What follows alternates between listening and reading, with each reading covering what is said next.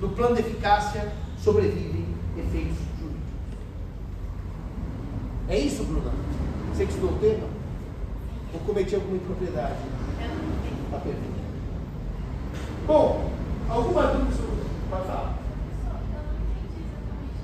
Eu fico desse lado, senão eu não vejo o senhor. Fala. Então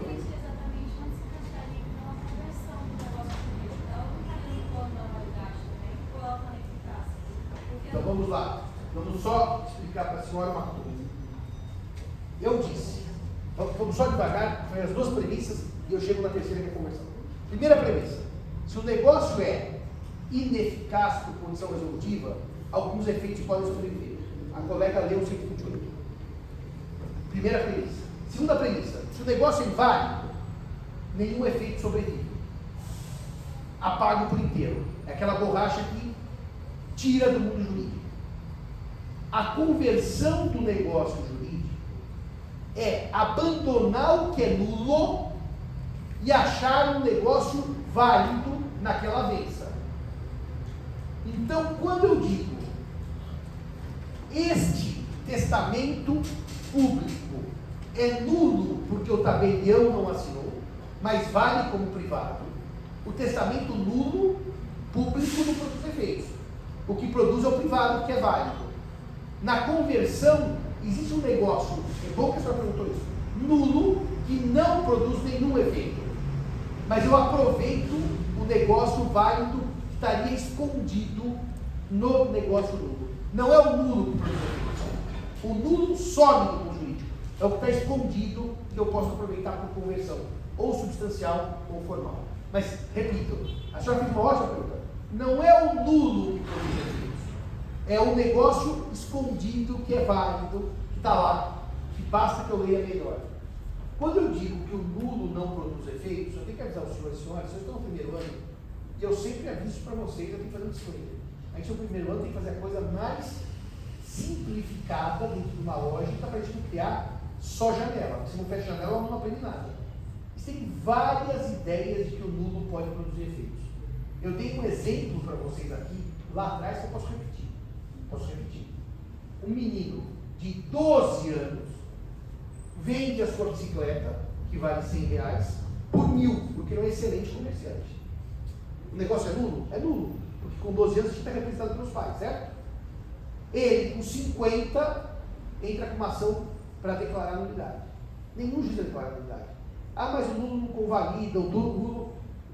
Eu disse para vocês que a teoria das invalidades não é preto no branco como eu estou fazendo aqui. Só que é um curso de graduação no primeiro ano. Estou dando uma linha lógica. Mas, por exemplo, o Gunazar escreveu o texto. Aí, olha, o que eu ri com a senhora. O que eu ri da sua frase. A senhora me deixou tão feliz aqui. Por que a senhora botou na escada? Nossa, eu botei no escritório inteiro. A frase dela foi demais, foi demais. Depois ela fala. Foi demais. Não, ela sabe bem o que ela falou, porque a senhora, como disse em inglês, eu meio mais Eu ria, eu ria, eu ria, eu ria. Bom, é, o que acontece então? O Bunazar escreveu um livro sobre. Você sabe a história?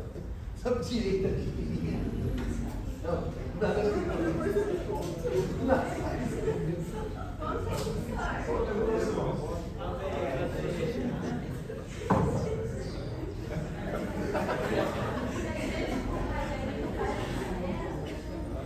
Ainda bem que tem que ser diverte, graças a Deus. Sobre Deus, estou feliz. Olha, o, o professor do Nazar escreveu um livro, não sobre sobre a invalidade do negócio. E lá ele tem vários trechos que ele vai dizer que o negócio nulo pode produzir efeitos e pode se manter no mundo jurídico. Mas eu não posso pegar agora uma tese de doutorado e transformar no curso de graduação. A gente sai disso aqui com uma verdadeira uh, muvuca jurídica e a gente não entende nada. Então, a regra geral é que o nulo e o anulável desaparecem com todos os efeitos, não sobra nada.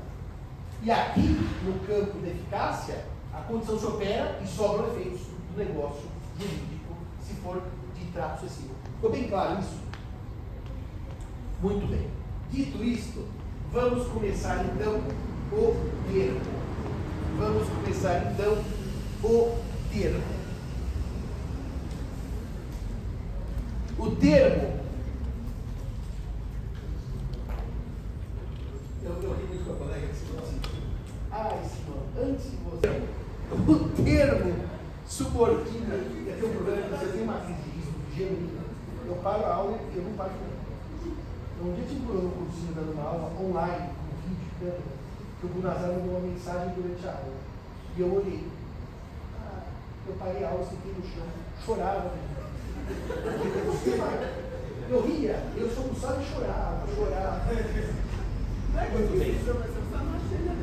Nada demais. O senhor é bom, mas o Baltazar é assim demais. Você me muito obrigado, porque eu fiquei tão feliz. Muito bem. Então. Antes de explicar termo, o senhor podia repetir condição perplexa, que eu acabei não Condição perplexa que priva o negócio dos seus efeitos. Bom, termo subordina os efeitos do negócio jurídico a um evento futuro e certo. Subordina, opa, subordina os efeitos do negócio a um evento futuro e certo. Bom, se ele é futuro e certo, como eu lhes disse, temos três eventos que são futuros e certos. Uma data de calendário, 31 de 12 de 22. Temos os lapsos temporais, em três meses, em um ano, em uma semana.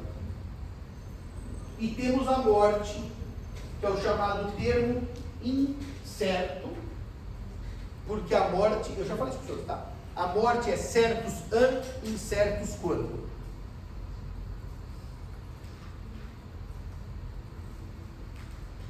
Os termos, quanto aos seus efeitos, se classificam em termo suspensivo, também chamado de termo inicial, termo suspensivo, ou termo inicial, e termo resolutivo ou termo final.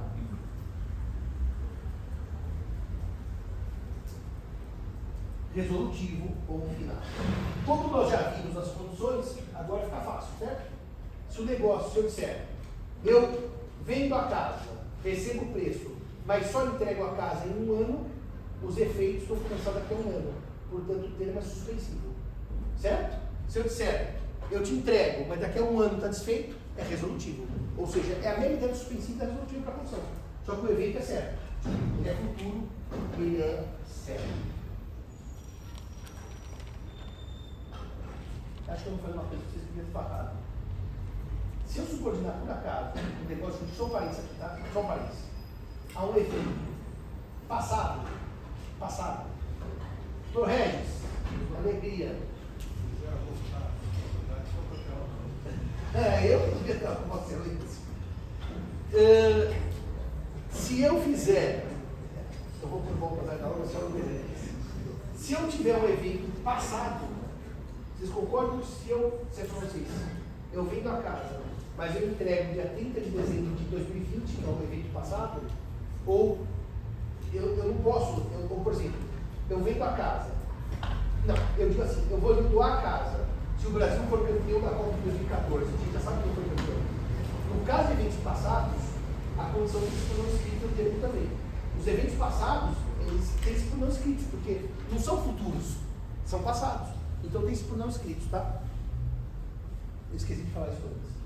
Professor, ah, temos por morte os mesmos direitos a pessoa é uma, boa pergunta.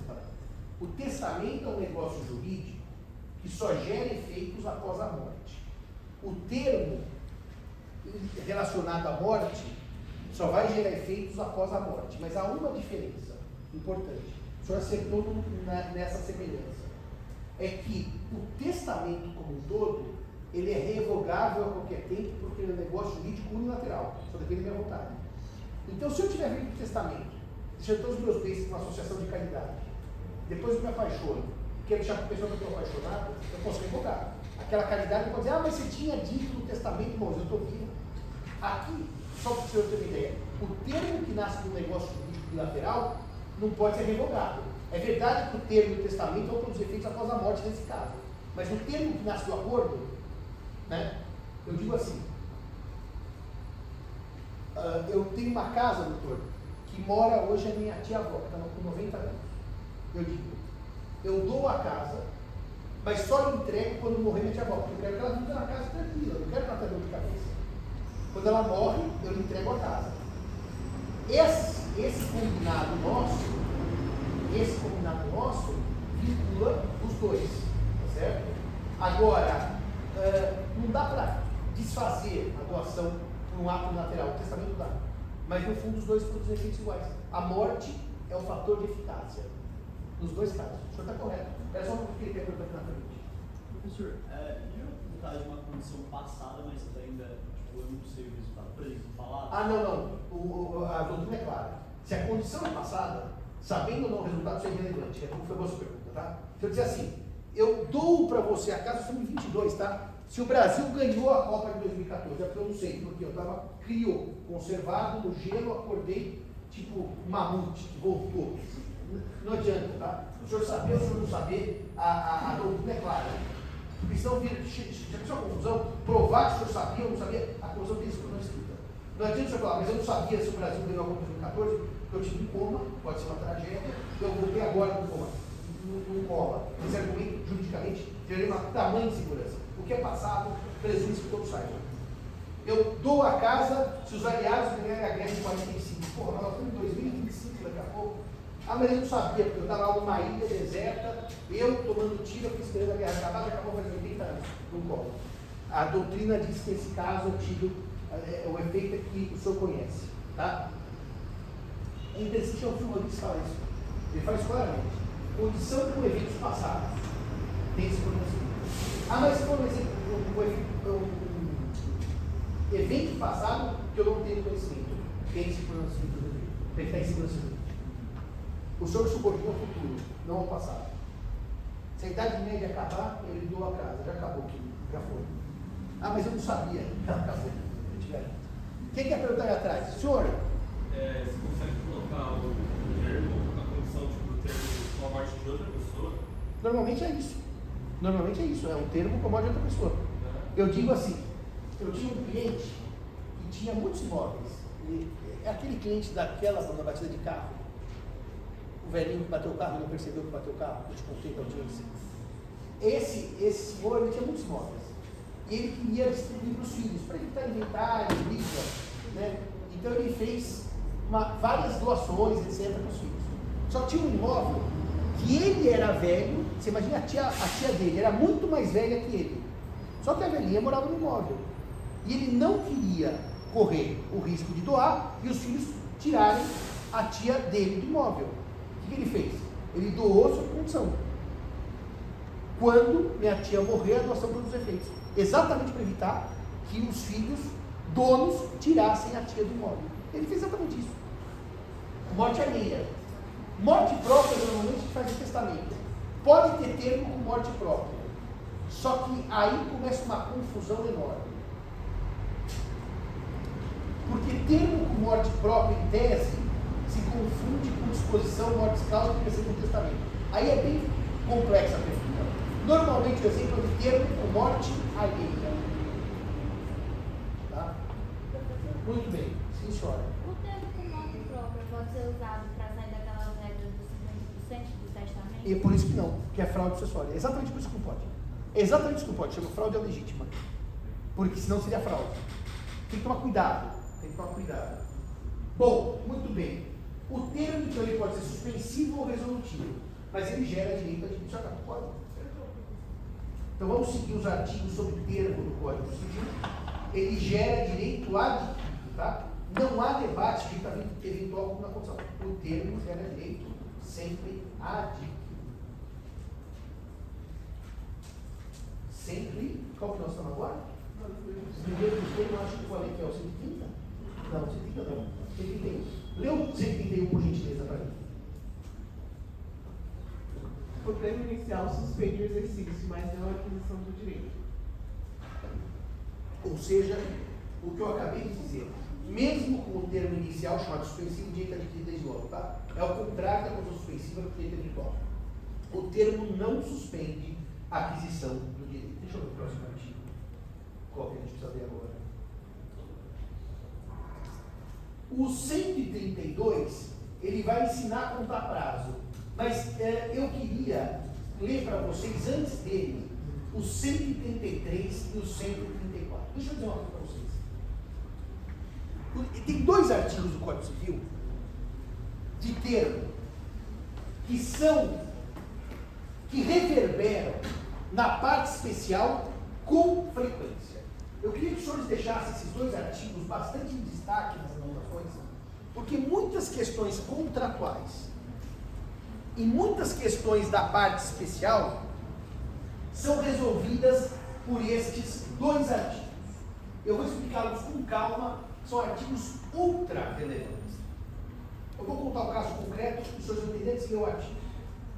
Uma época chegou uma cliente no escritório, esse caso aqui é fabuloso, vocês entenderem como existe alguma dificuldade de compreensão do sistema jurídico. E chegou uma moça e falou assim, doutor Simão, eu me separei do meu marido faz 10 anos. 10 anos. E no acordo de separação que eu fiz com ele, perante o juízo Tatuapé, existe uma cláusula que ele, ele, marido, divorciando, e já divorciado há 10 anos, compraria para os nossos filhos um apartamento. No, o acordo era muito interessante, quer dizer, no bairro de Tatuapé, um apartamento com no mínimo dois quartos, descrevia mais ou menos o prédio, ou seja, era um acordo com detalhes de como seria esse futuro imóvel. Inclusive dizia, num valor aproximado de tantos reais. Só que o problema, não havia no acordo termo, prazo para isso. Não havia. Simplesmente o acordo tinha várias regras sobre a compra desse futuro imóvel, só que não havia combinado entre as partes do quando. E o que eu fiz?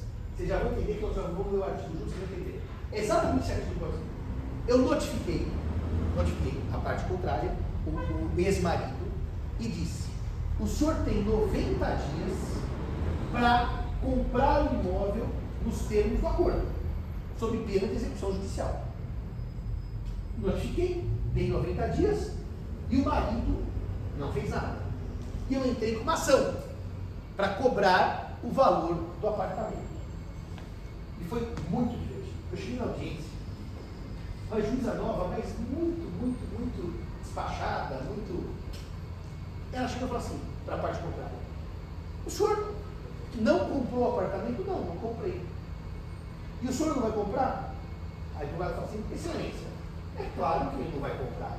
Se não tem prazo, ele faz se ele quiser. Olha a frase advogada. Se não tem prazo, ele faz com ele. Só faltava agora, advogada, ele seguiu o prazo porque esse aí mandou em 90 dias. Quem é ele? Ele não é juiz para me dar prazo para comprar o apartamento. E foi muito divertido, porque o artigo 134 do Código Civil responde exatamente aos senhores por que eu podia ter fixado o prazo numa obrigação sem prazo. Certo?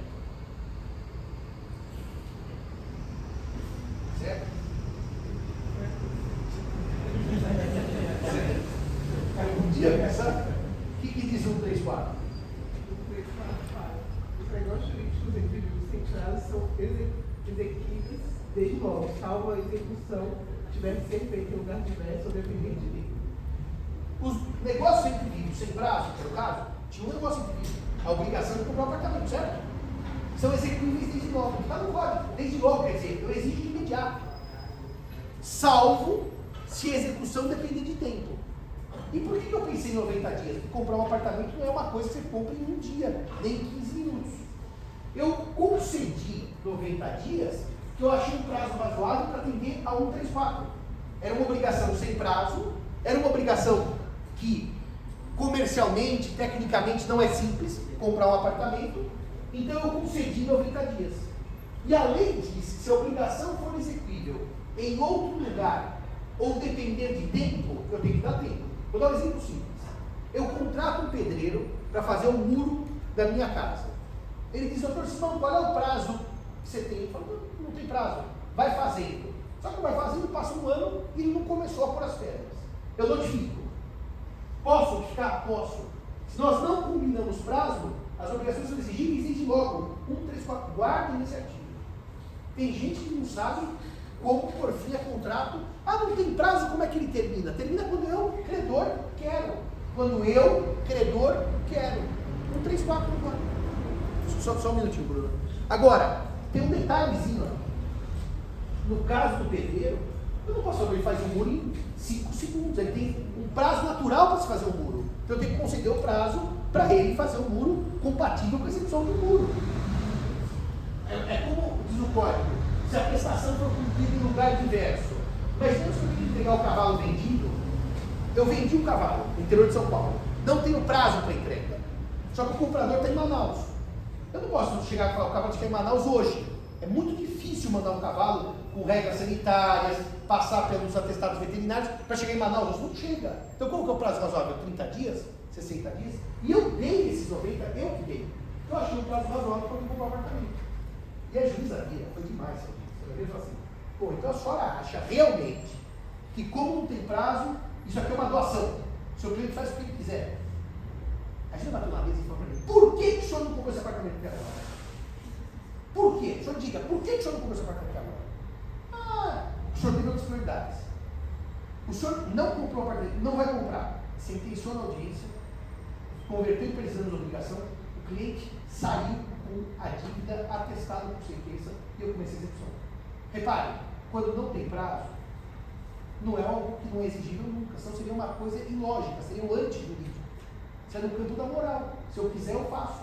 Mas se ele se comprometeu a fazer, um, três, quatro, pode está fechado, senhores. Quando não tem prazo, é executível desde logo.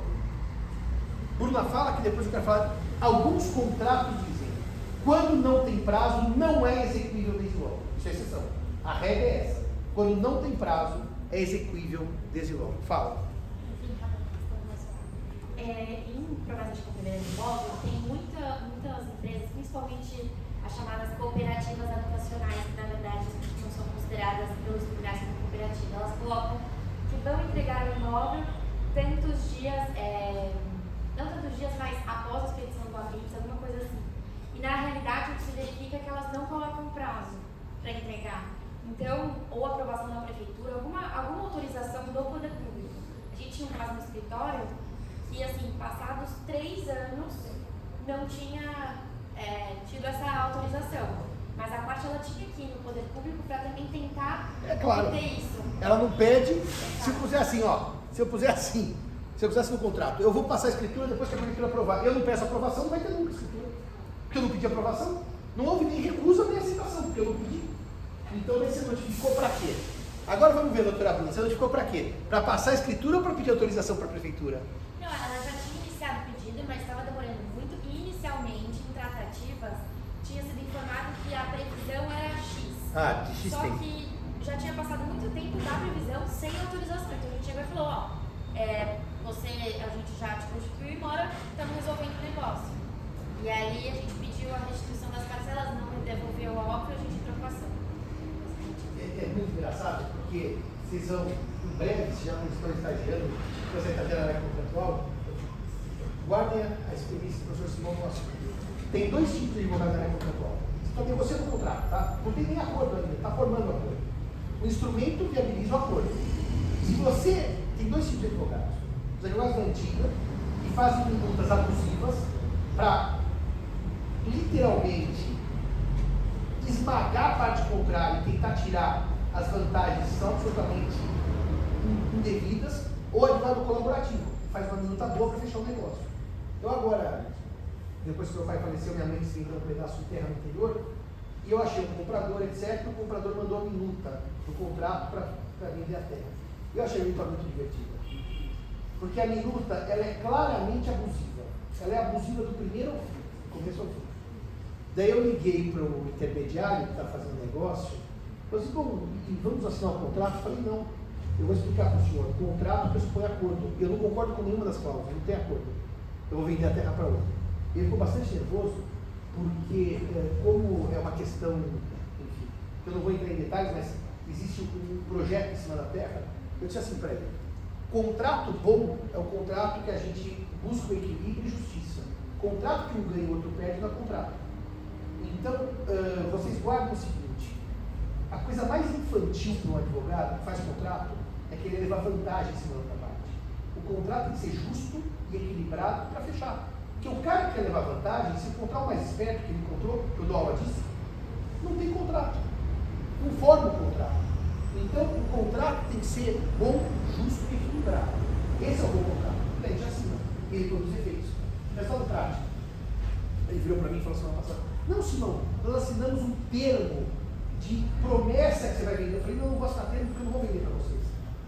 Esse contrato eu não vou vender. Porque não é problema, porque as pessoas acham assim, vender é combinar preço e forma de pagamento. Não é só isso.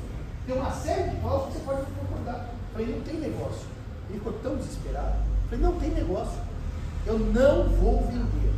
Acabou, está tá desfeito o negócio. Dá, não, mas e se eu mudar o contrato? Por que ele mudou antes? Por que mandou essa porcaria? Por que não tudo direitinho desde o começo?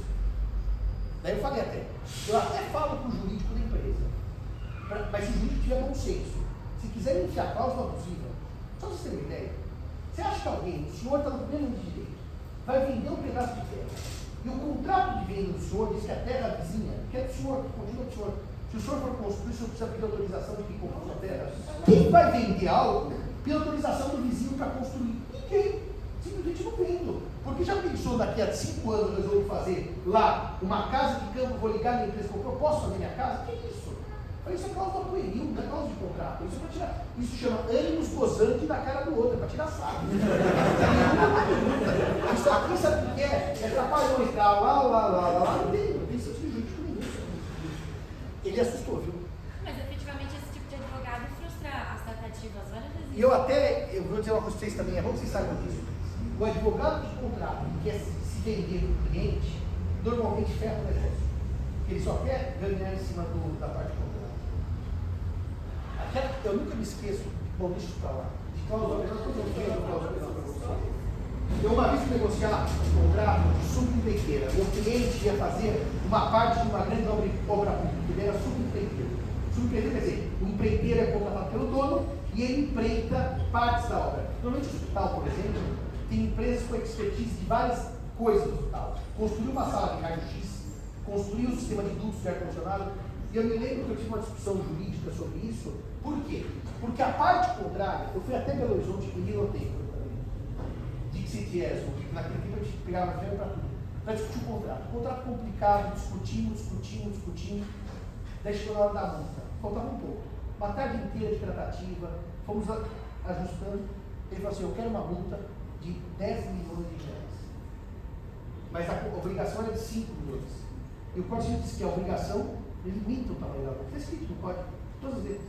Não, eu quero de 10 e eu não fecho. Eu quero de 10 e eu não fecho. O que, que eu fiz na reunião? Falei, então seguinte. Vamos assinar agora uma, um, um compromisso de que nós concordamos com tudo menos com a multa. E deixamos a multa em aberto para a gente renegociar no outro lado. Assinamos tudo. Quando acabou a assinatura, eu peguei o Código Civil e falei assim, olha, o que o senhor quer é nulo pelo Código Civil. O Código Civil fez papel de idiota, precisou assinar o contrato e nós fechamos a acordo. Por quê? Porque não entendeu o limite legal da cláusula penal. Então tem advogado que quer fechar acordo e tem advogado que não quer fechar o contrato. E eu estou diante de um que não quer fechar o contrato.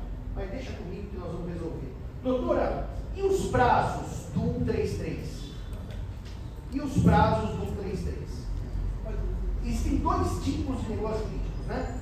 O entre vivos, que produz efeitos desde logo, e o mortis causa, que produz efeitos após a morte. Entre vivos, que produz efeitos desde logo, e o mortis causa, que produz efeitos após a morte. O contrato é entre vivos, produz efeitos desde logo. O testamento é mortis causa, só produz efeitos após a morte. Vamos ver quem tem a vantagem dos prazos nos contratos e nos negócios mortis causa. Então, por gentileza, 133.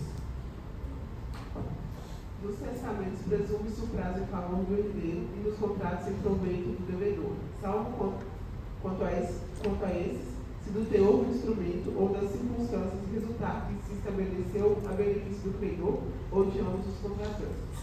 Esse artigo ali. No testamento, o prazo existe em favor do herdeiro. E no contrato, em favor do devedor. No testamento, mais para frente, a gente estuda isso com calma, é menos relevante. Nos contratos, o prazo existe do devedor. Vamos ver se você já percebeu uma coisa. Você tem um boleto bancário para pagar uma compra que você fez, certo? Está marcado que você vai pagar dia 10 de novembro. Você tem que pagar no dia 10 ou até o dia 10. Por que até? Porque eu tenho um prazo em meu favor, eu sou devedor. Portanto, o devedor paga até a data. Mas ele pode pagar antecipadamente? Pode. Tem gente que acha que não. Errado. Os prazos dos contratos são em favor do devedor, que pode pagar antes da data fixada. Agora, repare, o fato dele poder pagar antes da data não quer dizer que ele é obrigado. É uma faculdade. Ou seja, se o prazo existe em favor do devedor, antes do prazo ele não pode ser cobrado.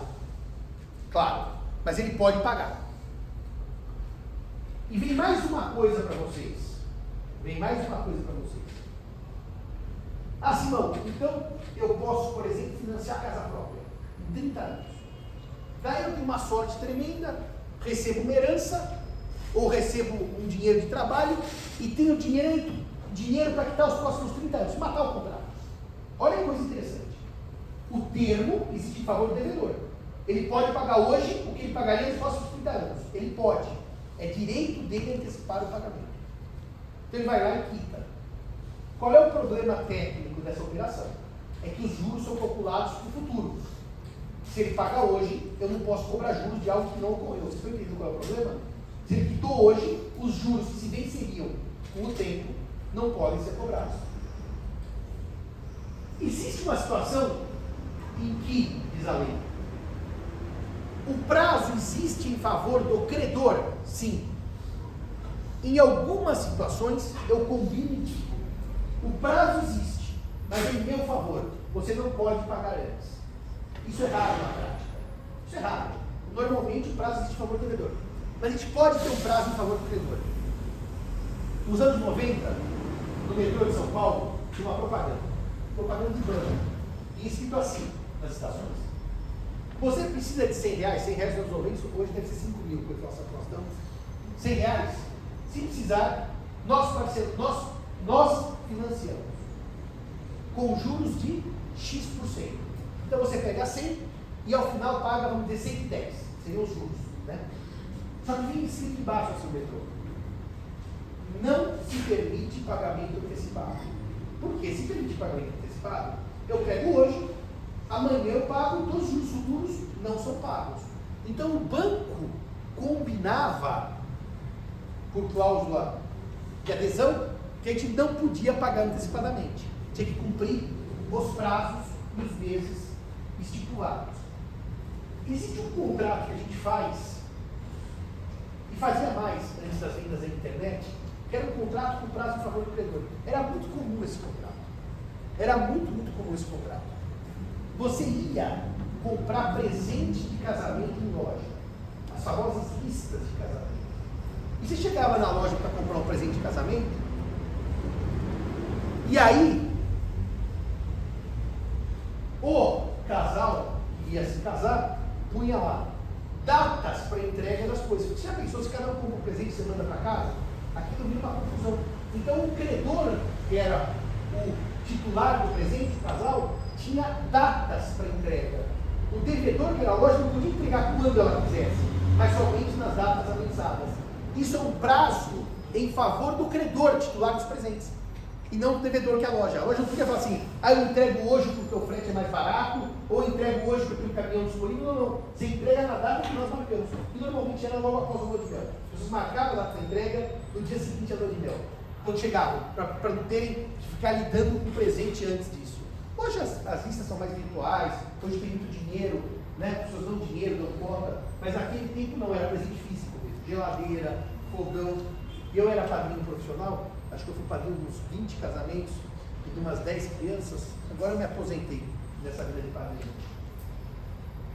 Talvez, ô Bruna, você acha que o senhor Vazan vai me chamar para ser padrinho? Agora eu quero saber, vamos ver. Agora vamos ver se vamos ver a saia justa. Você vai me chamar para ser padrinho? Eu chamo que ele é querido do casal. Ah, muito obrigado. Serei padrinho, mas não vou dar presente, Bruna, porque eu acho que dar presente é uma coisa antiga. Só vou dar afeto. Agora nós substituímos os valores pecuniários pelos valores afetivos. Muito bem. Não, padrinho de batismo não me aposentei. Ah, obrigado. É muito obrigado. Coisa para iniciar tanta filhada foi. Muito bem. O 1, 3, 3 e o 1, 3, 4 falam disso. Amanhã nós vamos falar da contagem dos prazos, que é o 1, 3, 2. Anotem, por favor, esses dois artigos com muito carinho.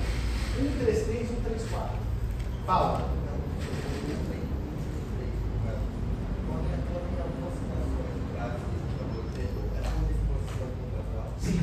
Ou se a lei disser. Eu não conheço nenhum caso que a lei manda que o prazo seja em favor do credor. For contrato, eu conheço. Esse dos juros é o caso clássico. Você não podia antecipar o banco para não tirar os juros futuros. Era um prazo em favor do credor. Raríssimo na prática.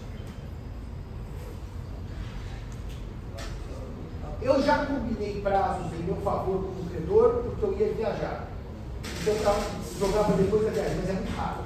Mas no caso de, por exemplo, financiamentos de imóveis no nosso hoje em dia, existe essa cláusula de algum Não, eh, deixa eu só dizer uma coisa para vocês. No financiamento de imóveis é proibida a cláusula que proíba o vencimento, eh, o pagamento antecipado. Então, qualquer adquirente de casa própria pode antecipar. Se tiver cláusula, cláusula nula. Contrato de financiamento de imóvel para moradia é nula essa cláusula, tá? Todo mundo pode financiar e pagar antecipado. É interessante porque, olha aqui, com a mão, você tem que pagar cinco anos de contrato. Daí você pagou o primeiro e quer antecipar. Você não antecipa no mês seguinte nem do outro. Você antecipa de trás para frente. Sabe que o contrato vai diminuindo até chegar? É assim que é a antecipação. Se não for total. Vai antecipando as parcelas mais na frente. Fechado isso? Amanhã vamos falar da contagem do termo e depois vamos trabalhar o modo ou encargo, que é o último elemento acidental do negócio jurídico.